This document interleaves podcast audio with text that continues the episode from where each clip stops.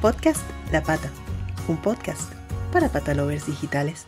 Bienvenidos patalovers a otro episodio del podcast La Pata, un podcast para patalovers digitales con nuestros compañeros del Educador Granada y León, con Fran y con Gonzalo. ¿Cómo están?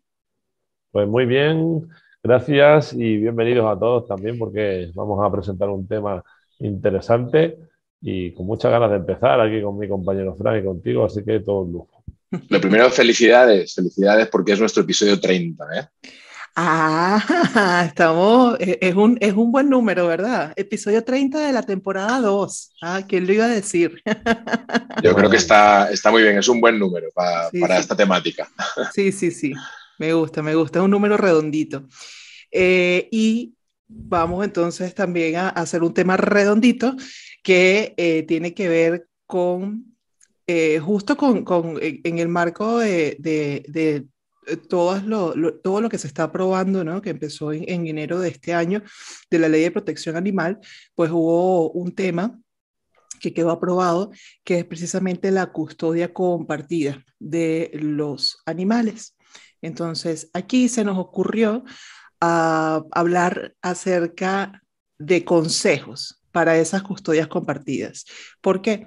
Porque entendemos que los perros, en este caso que vamos a hablar de ellos, pues se criaron o, o el inicio de su vida o por, por mucho tiempo o un lapso estuvieron conviviendo con dos humanos y luego van a convivir o a pasar a convivir un tiempo con uno, un tiempo con otro, un tiempo en una casa, un tiempo en otra. Entonces queremos hablar, como siempre, desde el punto de vista de consejos para las personas que pasen por esto eh, y para el bienestar, sin duda, de, estos perritos en custodia compartida. Entonces, vamos a hablar, vamos a empezar. Creo que la idea es hacer una lista de consejos, hacerlo muy práctico este episodio, ¿no? ¿Quién quiere empezar? Yo quiero empezar con una reflexión. Ay, que me he adelantado, Fran. No, no, no, está bien porque yo también iba a empezar antes de la lista de consejos con la reflexión. Así que vamos con tu reflexión, luego con la mía y arrancamos con la lista vale. de, de, herramientas. Perfecto. Eh, yo no puedo hablarlo por experiencia, pero sí que puedo hablar de algunas cosas que considero fundamental, ¿no? En este caso, los perros son perros precisamente por su capacidad de adaptación. Entonces, eh, lo que les hace perros, entre otras cosas, es la capacidad de adaptarse a los entornos, a las situaciones, a todos los contextos del mundo. Por eso los perros están en todas partes. Por eso los perros se adaptan a constantes cambios de edificios, ciudades, tráfico, ruido eh, y todo lo que en nuestro día a día, en esta sociedad tan cambiante, ellos forman parte y se adaptan perfectamente. Entonces, eh, si te vas a ver en una situación de custodia compartida, no te alarmes, eso sería el primer consejo, ¿no? Porque por suerte el animal que tienes es un perro, ¿vale? Y el perro es uno de los animales más adaptables que hay, ¿vale? Aún así, es siempre cada individuo es único y dotar de estrategias de previsibilidad, de zonas de seguridad, de, de, todo lo que el perro le pueda ayudar a, a, sentirse mejor con este cambio, porque al final los cambios afectan a todos, ¿vale? Pues bienvenido sea. Pero no te preocupes porque es un perro, por suerte, y no es un agapor ni papillero, ¿vale? O otro tipo de animal que puede ser donde que le pueden afectar más los cambios, como por ejemplo los gatos, ¿no? Que sí. Mucha gente que tiene gatos en apartamento y tal, pues saben que cualquier cambio a un gato de apartamento le supone un, un, un problema, ¿no? Pero por sí. suerte no, los perros son muy adaptables, viven en todos lados, entonces seguramente con cuatro o cinco cosas que hagáis bien, ¿vale? Seguramente el perro va a seguir siendo feliz, disfrutando y no le va a afectar demasiado. Buenas noticias. Buenas noticias. Bueno, Gonzalo ha sido el ángel, yo voy a ser el demonio. Entonces nos vamos a posar cada uno en, un hombro diferente de, nuestros oyentes. Eh, la reflexión es la siguiente. Para que haya una custodia compartida tiene que haber, digamos, una, una, ruptura de una relación entre dos personas. Y yo siempre, siempre intento cuando, y nos tenemos muchos casos en los, que, en los que el perro pues, está en dos casas, está en dos espacios y en dos tipos de convivencia distintos. Y lo que siempre recomendamos es eh, cuando hay una ruptura de una relación, eh, y esto es, 100% extrapolable a, la parte humana, ni los niños ni los perros mm, tienen nada que ver con, esa, ruptura, ni tienen eh, la culpa de nada, ni tienen que pagar las consecuencias de nada. Con lo cual, lo primero que apelo un poquito es a la responsabilidad de los humanos que van a realizar esta custodia compartida de cara a que los perros no sean ni el cubo de la basura ni el saco de boxeo de, la problemática que tengamos o no con, la persona con la que hemos, con la que hemos roto esa relación. Y a veces, a veces sucede eso, a veces sucede eso y creo que es eh, importante hacer esa separación. El perro no tiene nada que ver con la ruptura de tu pareja y al final, eh, si lo que quieres hacer es una custodia compartida porque quieres, tienes una relación eh, bonita con tu perro y quieres compartir tiempo y espacio con él, lo que tienes que mirar es por el bienestar de ese perro.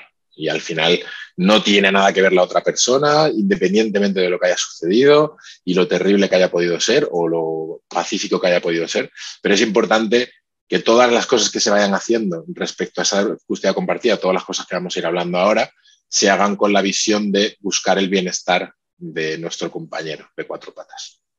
Sí, sí, sí, sí, que él no entiende lo que está pasando allí, él, como bien dicen, bueno, se adapta, pero, pero para adaptarse pues necesita eh, de alguna forma esa previsibilidad y de todo esto que nos van a conversar ahorita, pero no tiene que pagar, como, como dicen coloquialmente, los platos rotos. sí. Empezamos entonces con consejos. Empezamos con el primer consejo. El primer consejo es comunicación. Ahí me ha adelantado Fran. ¿Vale? Comunicación. No hay duda. Si tú quieres establecer unas pautas que sean homogéneas para que haya una previsibilidad y no se altere demasiado la rutina, los hábitos y al final eh, los comportamientos de nuestro perro y eh, su bienestar emocional, lo importante es que haya una buena comunicación. No hace falta que sea una comunicación muy extensa, pero sí que recomendamos que se lleguen a unos acuerdos mínimos en cuanto a rutinas, hábitos, cuidados, ¿vale? y herramientas, manejos o estrategias educativas. ¿vale? Por lo tanto, lo primero, comunicación. Mm. Sí, sí, porque de nada vale que eh, comunicación evidentemente es entre esa, esas dos personas de la relación que se ha roto para que eh, de alguna forma, por poner un ejemplo práctico, eh, no es que si va a estar en casa de uno, entonces va a estar todo el día encerrado, sin salir, solito, porque esa persona pues trabaja todo el día afuera y no está. Y cuando está en casa del otro, es todo el tiempo rodeado de, de, de, de juegos, de, estimulación, de salir a pasear, por decir algo muy, muy práctico, o sea, un, caso súper práctico. Es un poco eso, ¿no? Que pueda equipararse a través de la comunicación esos dos ambientes, ¿sí? Bueno, no solo eso. En cuanto, por ejemplo, qué tipo de correa vamos a usar, qué tipo de collar vamos a usar, cuántas veces debe ser un mínimo en el paseo. evidentemente, cada uno tiene sus circunstancias de tiempo, de trabajo, de tal, ¿vale? Pero siempre, como esta comunicación tiene que ser para establecer unos mínimos comunes, ¿vale? Que ayuden al perro a tener esa previsibilidad. Desde la correa a zonas de referencia, a tiempos de paseo, a cuánto tiempo se puede quedar solo como máximo o no. Eh, vale. Ese tipo de acuerdos mínimos, es decir, ver el bienestar del perro, si lo van a llevar a algún profesional, que haya una homogeneidad en las pautas que un profesional le dice y no que uno haga una cosa y otro haga otra.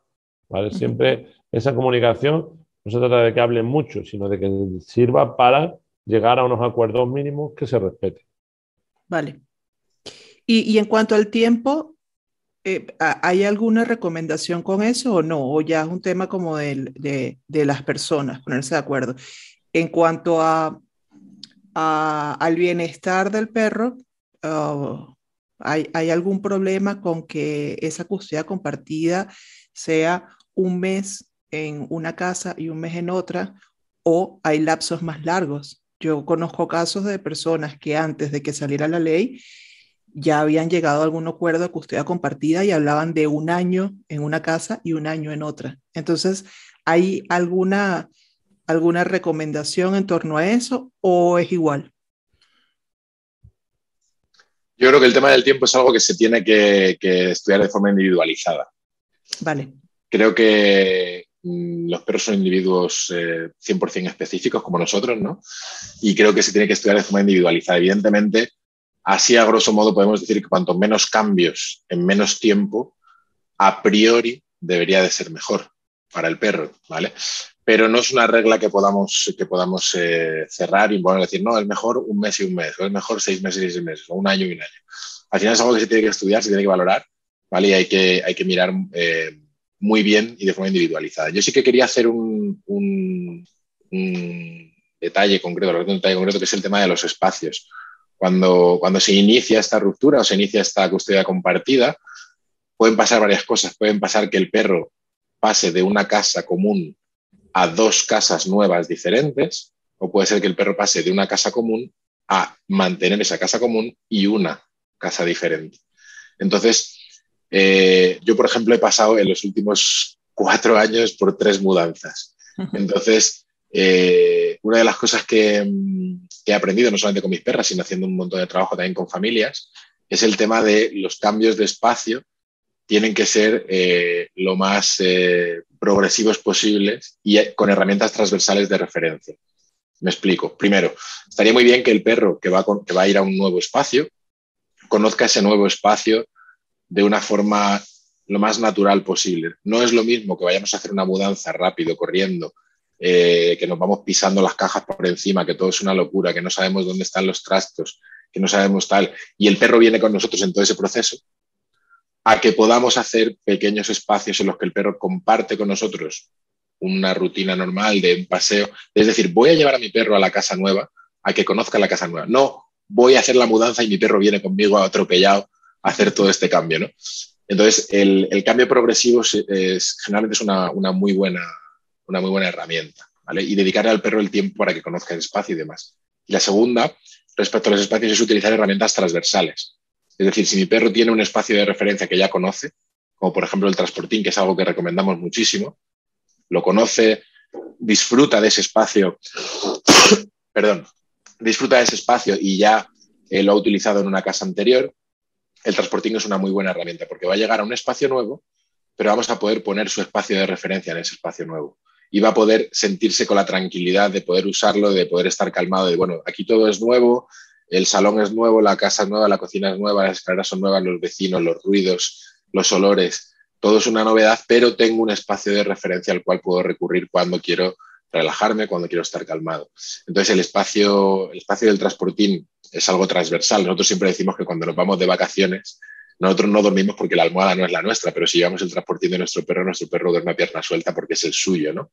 Porque podemos transportar, digamos, ese, espacio de referencia. Entonces, la transición a los espacios nuevos, por un lado, progresividad y dedicándole el tiempo al perro para que explore ese espacio nuevo. Y dos, con una herramienta transversal como es el, transporting o la gente que no está utilizando transporting, una cama de referencia, un lugar de referencia que el perro ya conozca. Vale.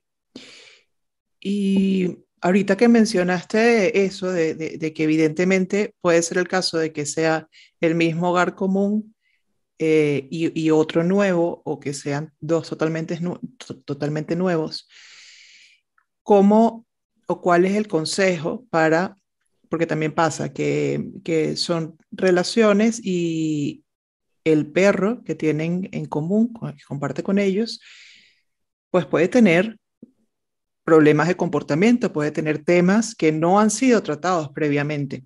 Y justo quizás una vez más, un caso práctico, la persona que se mude o ese nuevo lugar, quizás, pues allí sí tiene vecinos que, por ejemplo, si el perro ladra mucho, eh, se quejan. Entonces tiene que empezar a trabajar ese tipo de cosas. ¿Cómo empezar a trabajar problemas de comportamiento en medio de una custodia compartida? Que evidentemente sé que me van a hablar de la comunicación, pero también consejos prácticos, ¿no? Sí, al final como bien has dicho, ahí la comunicación es la clave. Por eso nosotros sí que recomendamos, eh, ya haya un problema de comportamiento o simplemente un tema educativo o simplemente un cambio, a lo mejor una figura de mediación ahí puede ser interesante, ¿no? Una figura de mediación o puede ser un educador canino, eh, puede ser Interesante porque hay muchas cosas seguramente de que esta pareja tenga que hablar, aparte de esto, ¿vale? Entonces, y, suele, y seguramente no es fácil encontrar un camino eh, eh, donde todo esté en paz, ¿no? Entonces sí. que a lo mejor que haya una figura de mediación cuando por supuesto hay problemas de comportamiento, pero también en el plano educativo normalizado del día a día puede ser algo interesante. ¿Por qué? Porque si te lo dice tu padre, tu madre o tu hermano, no le vas a hacer ni caso. Y si te lo dice tu pareja, menos todavía.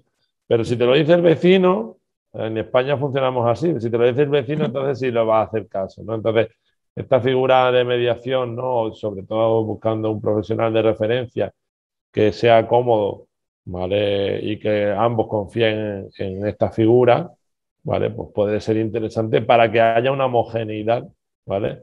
a la hora de establecer unas pautas del día a día ya sea un problema de comportamiento o simplemente el periodo de adaptación al nuevo hogar o nueva rutina o simplemente a la hora de poder establecer como unos acuerdos de conciliación. Eso también puede ser una idea bastante interesante. Ya te digo, nosotros lo hemos hecho bastante y se nota muchísimo, muchísimo, muchísimo.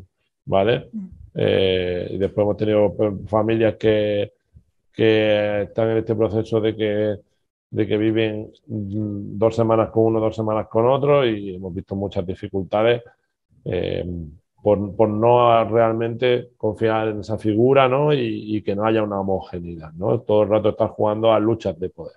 Entonces, bueno, sí. creo que ahí esa, ese podría ser un, un consejo interesante. Sí, y, en cuanto a cómo son, hablamos de dos personas y hablamos de un perro, por decir lo mínimo, porque pueden ser varios perros, pero ¿hay algún mito que romper en torno a, a, a, la figura? Es decir, no sé si han visto estos, estos videos que estaban, que estaban de moda el, el año pasado, que era como ponían al, al perrito y era con, con quién se iba, ¿no? Cuando salían de la escena, era se iba con, con mamá o iba con papá. Entonces, el perro como, como especie tiene realmente eh, eh, entre la pareja, puede tener a, a, alguno de los dos que sea como más su referente o en realidad ya al convivir con dos humanos se acostumbran los dos por igual y son su referente por igual. Absolutamente lo primero. Es decir, un perro puede tener 100% predilección por alguien en la familia, puede también cambiar esa predilección en función del contexto porque a veces pues uno se dedica a la parte del paseo, mientras otro se dedica más a la parte de alimentación, otro hace más la parte de aseo del perro y otro la parte de juego. Pero los perros saben eh, cuáles son los roles que se generan cuando, cuando la pareja estaba junta y también saben en qué contextos eh, tienen más accesibilidad a uno u a otro. ¿no? Entonces, vuelve un poquito esto a, lo que comentábamos antes, ¿no? al, acuerdo de mínimos. Hacer un, pequeño acuerdo de mínimos de, eh, oye, mira, si yo hago esto de esta manera, lo estoy haciendo pensando en que el perro eh, va a estar mejor así. ¿Qué te parece si tú, eh, cuando esté contigo, lo haces de esta manera también para que el perro esté mejor así? Al final, el haber dicho esto también es un arma de doble filo, porque es cierto que los perros generan predilecciones y generan insisto, cambios de predilecciones. No es siempre me voy con este siempre porque le quiero más que al otro, sino que eh, pueden generar cambios en función del contexto. Entonces, la cuestión va más un poquito a lo que hablamos al principio de hablar con la otra parte y explicarle, mira, creo que el perro en este contexto le está pasando esto. Y creo que puede ser, incluso, aunque tú seas el, el, el beneficiado, porque muchas veces cuando el perro nos, entre comillas, esto, nos quiere más a, a nosotros, como que nos hinchamos, ¿no? no sé, ah, es que el perro se viene, se viene más conmigo o le gusta pasear más conmigo. Ya, pero piensa que tu perro va a estar el 50% del tiempo con la otra persona, con lo cual, si en realidad lo que buscas no es alimentar tu propio ego, sino buscar el bienestar del perro, también vas a querer que el perro cuando esté con esa otra parte esté cómodo y esté a gusto. Por tanto, incluso aunque tú seas el beneficiado de esa posible predilección en según qué contexto, eh, sería muy interesante que llegaras a un acuerdo de mínimos, ya sea para el paseo, ya sea para la hora de alimentarlo. Eh, y, por ejemplo, en la alimentación, mira, voy a introducir ya otro, otro punto más. En el tema de la alimentación, aquí sí que creo que es muy importante, muy, muy, muy importante seguir una, una pauta muy concreta. ¿Vale? Eh, no vamos a recomendar otra vez la alimentación BARF, porque ya la hemos recomendado como mil millones de veces, pero la alimentación BARF pues, requiere de una pequeña preparación y unos pequeños conocimientos para poder eh, llevarlo a cabo. ¿no? En el caso de que eh, escojas BARF, maravilloso. En el caso de que no escojas BARF, es muy importante que el perro no tenga cambios constantes de alimentación. Al final, si, tiene cambios constantes, sobre todo a nivel de calidades o a nivel de cambios proteicos, a nivel de porcentaje de grasas, porcentaje de, proteínas, etcétera, vamos a generar un problema mm, intestinal en nuestro perro que, nos va a costar veterinario y le va a costar al final su salud. Entonces, por eso hablamos siempre de ese acuerdo de mínimos que comentaba Gonzalo, no solamente en la parte comunicativa, sino también en esta parte de alimentación que, estábamos comentando antes. Me voy por las ramas, ¿eh? me van viniendo cosas y, me voy por las ramas, pero la parte de alimentación sí que es un, punto importante de, de acuerdo de mínimos. Sí, sí, no, está bien. De hecho, yo iba, yo iba a preguntar si había algo, perdón, en torno a la alimentación, porque claro, es, es algo básico, ¿no? Em, el tema de eh, las cosas por ejemplo, los juguetes que tiene, que tiene el perro. Eso creo que también, ¿no? Porque el, perro puede tener mordedores, juguetes que son como, siempre tienen sus favoritos, o, por temporadas porque los rompen o, sencillamente los tiene siempre. ¿Habría que llevárselos de un sitio al otro o habría que, que, que, buscar también otros en el, en el otro hogar como para que se sienta bien? ¿Cómo, cómo es esto? Bueno, a ver, eh, los juegos son importantes, ¿no? Y al final, más que los juguetes, ¿no? Más bien los juegos, ¿no? Eh, se trata de un juguete para, una, para un perro solo es algo aburrido, porque los juegos normalmente son de interacción o deberían serlo de interacción para tratar de eh, favorecer dos partes. Por un lado, una vinculación mayor a nivel emocional y después una, una, relación más sólida ¿no? a nivel de habilidades sociales entre la persona que interacciona con el perro y, el perro. Entonces, ya no creo tanto que sea un tema de juguetes, sino de juegos. Yo, por ejemplo, tengo siempre mi bolsa de, donde tengo un mal, típica maleta esta de deporte que la gente va al gimnasio, pero en vez de llena de toallas y calcetines y lo que use, ¿vale? Pues tengo un montón de juguetes y los materiales que uso para jugar con mi perro, ¿vale? Y la llevo en el coche porque en cualquier momento puede ser un buen momento para jugar, ¿no? Entonces, son nuestros juegos. Entonces, yo creo que cada uno se tiene que encargar un poco de construir mm, sus juegos, ¿no? Igual que yo en mi día a día con mi hijo también trato de tener nuestras rutinas, nuestros actividades que hagamos juntos, ¿no? Y para eso necesitaremos algunos medios, pues una bicicleta, en el caso de que sea ir en bicicleta juntos. Eh, yo, por ejemplo, salgo con los perros y él viene conmigo.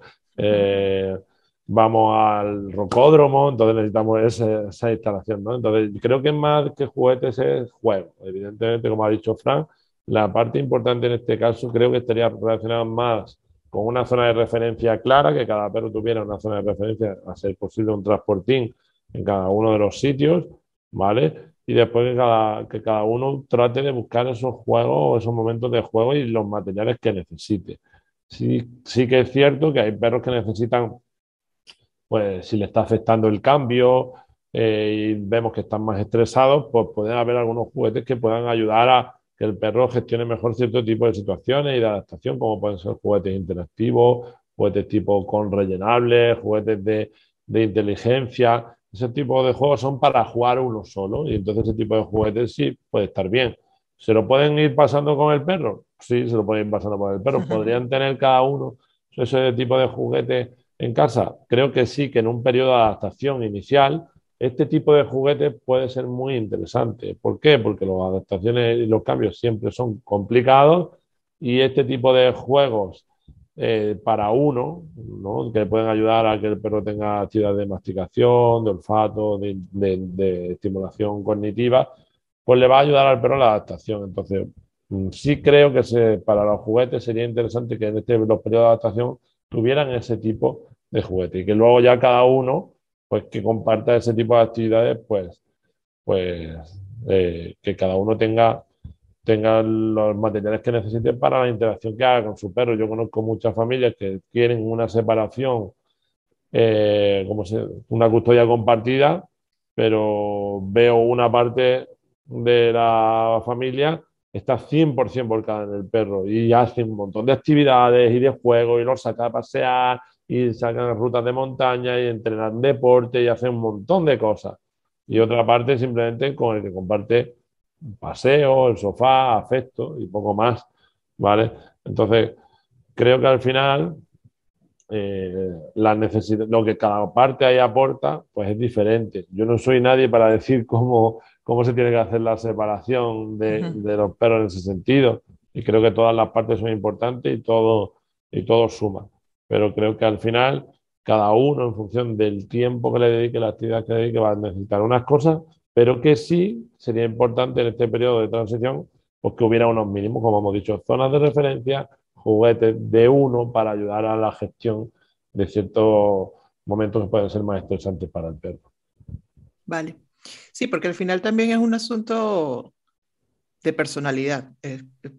a ver, que, que sí, que tenemos que, que actuar en pro del bienestar del animal y entender sus necesidades por lo que está pasando, entender que tenemos que darle espacios de referencia, previsibilidad, etcétera, pero también hay algo con lo que no se puede muchas veces pelear tanto, que es la personalidad de cada uno. Entonces, sí, hay personas a lo mejor que son más sedentarias, hay el otro lado de la balanza que no son tan sedentarias. Entonces, allí eso siempre va a ocurrir, creo, se quiera o no se quiera, por poner un ejemplo de la actividad, ¿no? de, un lado y el otro.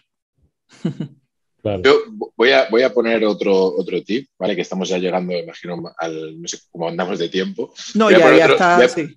Voy a poner otro que, que, es muy habitual y que vemos, que vemos mucho en las familias, que habitualmente, eh, no solamente en familias con custodia compartida, sino en, en familias que conviven todos con el perro, eh, los humanos muchas veces nos preocupamos por informar verbalmente al perro de lo que va a pasar a continuación. ¿vale? Que es eh, el típico, vamos a la calle, vamos a la calle, mira quién viene. Eh, ese tipo de, frases, eh, generalmente en contextos en los que va a pasar algo muy excitante, nuestros perros tienen la capacidad de observarnos durante muchísimas horas al día. Entonces, es importante que la gente sepa que nuestros perros es muy probable que sepan lo que vas a hacer mucho antes de que tú hayas decidido hacerlo por tu rutina, por tus gestos, por cosas que has hecho, por un montón de detalles. Fíjate que nosotros estamos, yo estoy aquí hablando y tengo aquí a mi perra mirándome, evaluando un poquito qué es lo que va a pasar ahora. ¿no?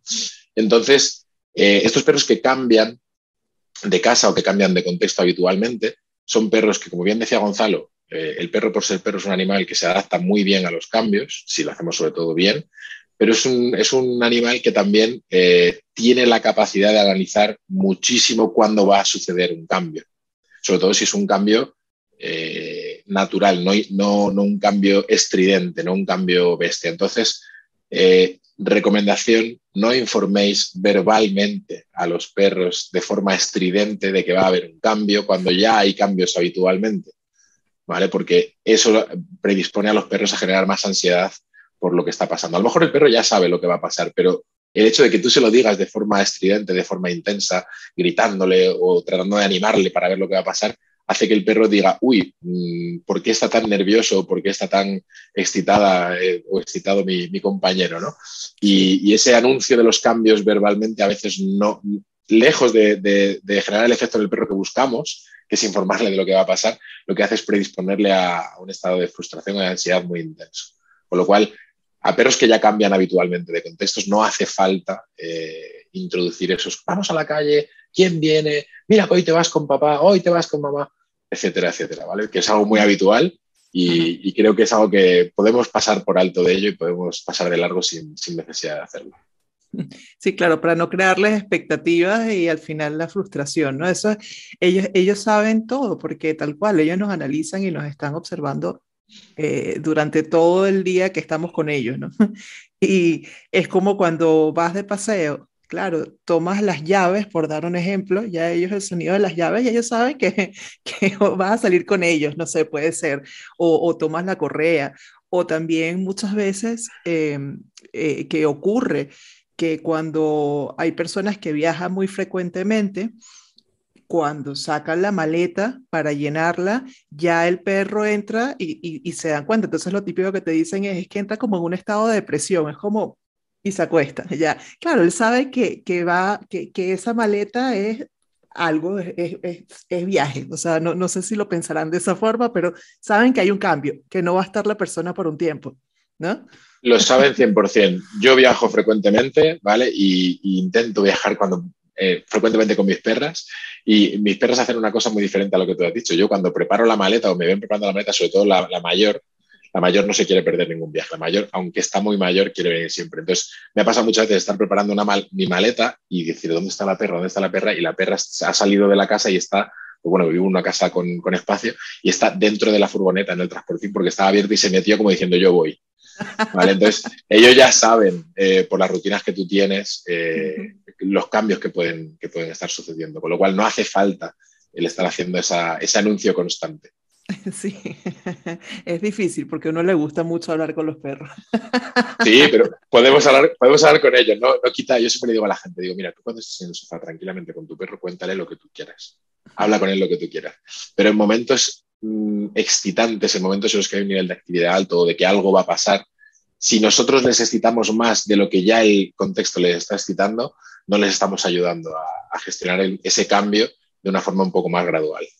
Sí, claro, totalmente lógico. Bueno, eh, ¿tienen algún consejo más que hayan dejado por allí bajo de la manga? ¿O, o ya está completo? Bueno, yo creo que a lo mejor podríamos acabar haciendo como un listado rápido para que no se quede todo por ahí, ¿no? Habíamos empezado hablando de la comunicación, algunos acuerdos mínimos, ¿vale? Siempre pueden ser, son interesantes a la hora de, tener esta custodia compartida. Otra de las cosas que había hablado Fran era el tema de los espacios, ¿no? Y cómo podemos, al cambiar al perro de espacio, sería interesante hacer una adaptación progresiva a los nuevos espacios y que aún así, eh, aunque lo hagamos progresivamente, siempre eh, podamos trabajar zonas de referencia como el transportín para que nuestro perro siempre se encuentre cómodo, ¿no? Por lo que decía Fran de si nosotros no llevamos nuestra almohada, pero ellos siempre pueden llevar su transportín y creo que eso al final es una cosa muy sencilla y que todos los perros lo agradecen. Por otro lado, habíamos hablado de que si tu perro tiene problemas o no tiene problemas, pero que puede ser muy interesante una figura de mediación, como un educador canino de confianza que os ayude a establecer unos mínimos a nivel de eh, salud emocional y de aprendizaje y de pautas para el día a día. Eh, también habíamos hablado de la alimentación, ¿vale? Que cambios constantes no son buenos y que hubiera también un acuerdo con respecto a eso, ¿vale? Por supuesto, tirando la cuña a BARF, ¿vale? Y eh, habíamos hablado de, la importancia también de que hay algunos juguetes que pueden son juguetes de uno y de interacción y, directa del perro con el juguete, como los juguetes de inteligencia, juguetes de masticación, juguetes de olfato, que pueden ayudar al perro en esta transición a estar mejor a nivel emocional y que después cada uno pues siga favoreciendo su juego en el día a día. Y por último, lo que estábamos hablando en último lugar, pues era el tema de no hacer esos anuncios constantes ¿no? que pueden generar excitabilidad al perro cuando no es necesario. Eso sería un poco el resumen de lo que hemos hablado y creo que así nos va a ayudar a quedar una idea más concreta en nuestra cabeza y que no se nos escape nada. Sí, y por ahí, por ahí se escapó algo. Perdón se escapó la parte de la predilección, que cuando, cuando quizás puede tener predilección por uno de los dos, aún el beneficiado, que es el que, el, el, que es el, el preferido en, en, muchos momentos del perro, pues tiene que poder, tiene que haber esa comunicación y ese equilibrio como para que el perro la pase bien con los dos, que eso es muy importante, que esté bien, que, que esté sano, que esté tranquilo con los dos que no es que esté en un sitio extrañando al otro. Entonces allí tiene que haber, eh, aparte de comunicación, sobre todo generosidad, ¿no? En esa parte y entender que lo importante es el bienestar del el perro, que gracias a Dios es un animal que se adapta, pero no hay que subestimar eso. Estoy sorprendido con vuestra capacidad de síntesis, estoy muy contento, chicos. somos, somos buenos, buenos alumnos. Pues yo creo que estamos aquí. Yo creo que además vamos bien de tiempo y es un momento bueno para decir adiós y espero que lo hayan disfrutado. Yo desde luego creo que es un tema interesante y, y, que bueno, quedaría para hablar muchísimo más. ¿vale? Así que nada. Seguramente cuando tú digas, Gaby, podemos hablar más de esto. Claro, seguramente, y que como siempre los invitamos a nuestros patalovers que nos escriban, que eh, incluso si están pasando por eso y quieren también un poquito más de guía, pues con mucho gusto. Yo creo que es un tema bien interesante que se puede dar en cualquier circunstancia, no solamente con temas de custodias compartidas, sino creo que en cualquier circunstancia se puede dar este cambio de ambiente y de referencia en el perro. ¿no? Entonces es un tema muy útil. Muchísimas gracias y gracias Patalovers por estar ahí. Será hasta un nuevo episodio. Chao. Un abrazo. Chao, chao. podcast La Pata. Un podcast para patalovers digitales.